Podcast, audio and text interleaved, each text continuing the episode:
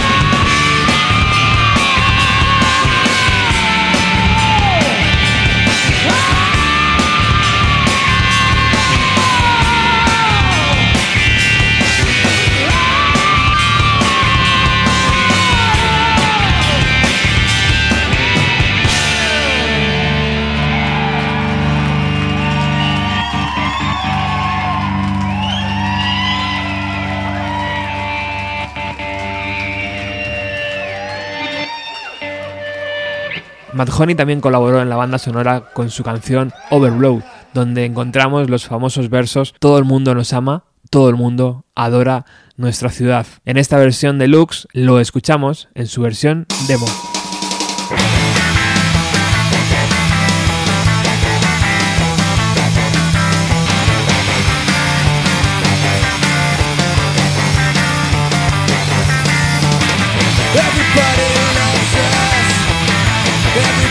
Our town That's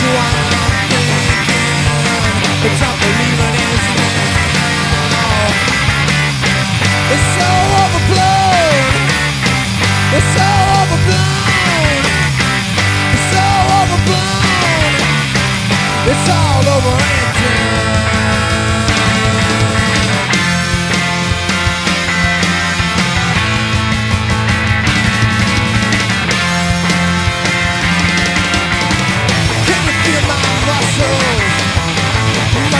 for my shirt My head is topless Too empty to hurt Can't remember where I'm from. At least I know I'm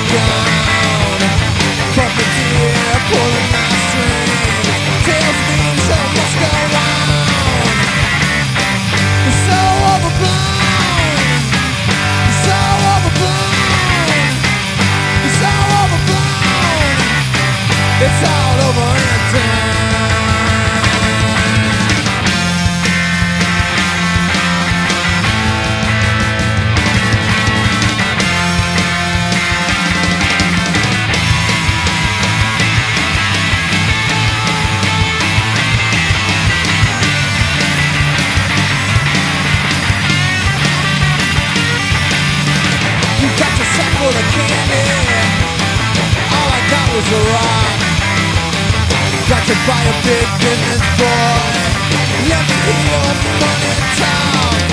All I said from the brains is. Better do what you're told. Got no future or nothing. Maybe we can sell rock and roll. So overblown. So overblown. So overblown. It's all over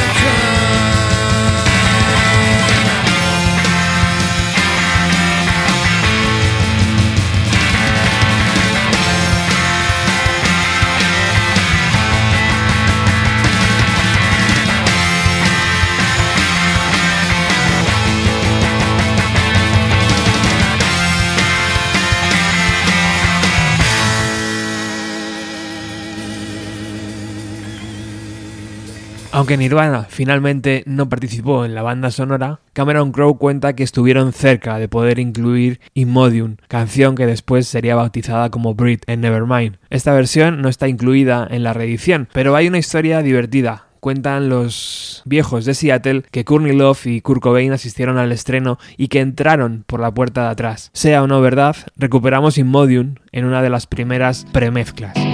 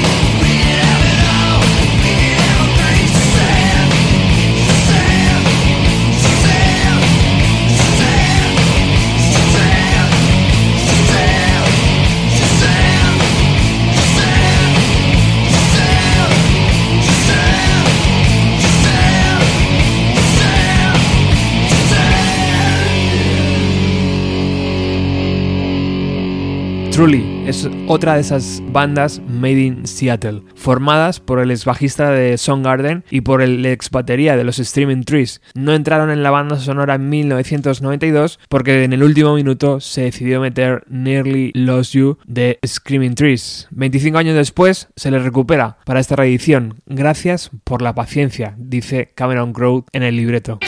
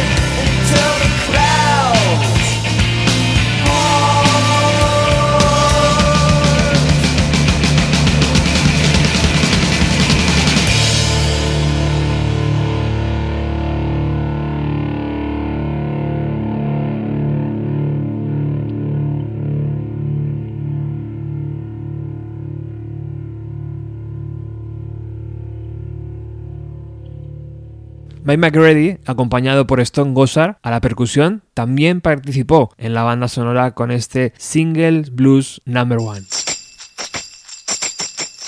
That's the intro, the foot stomp is kick ass.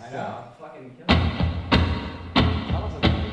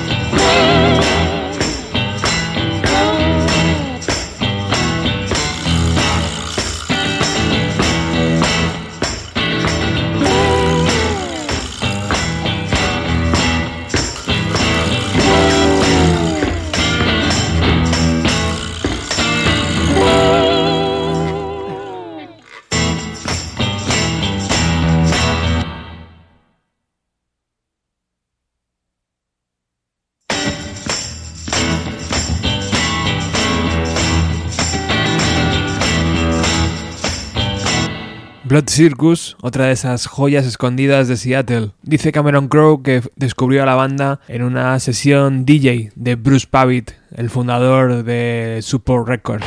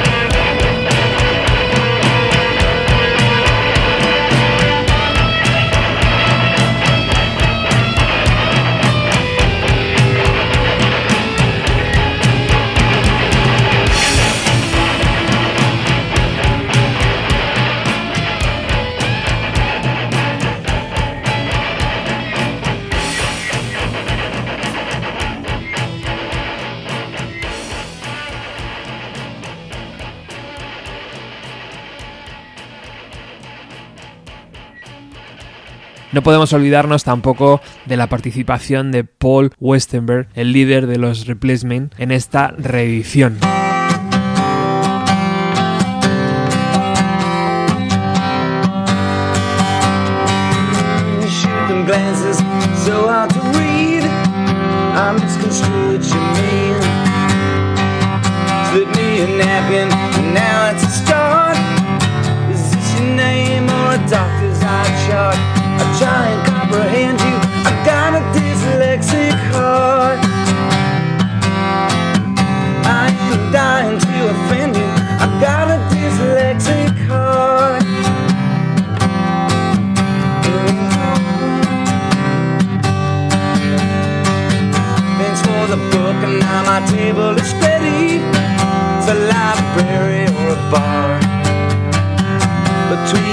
was out for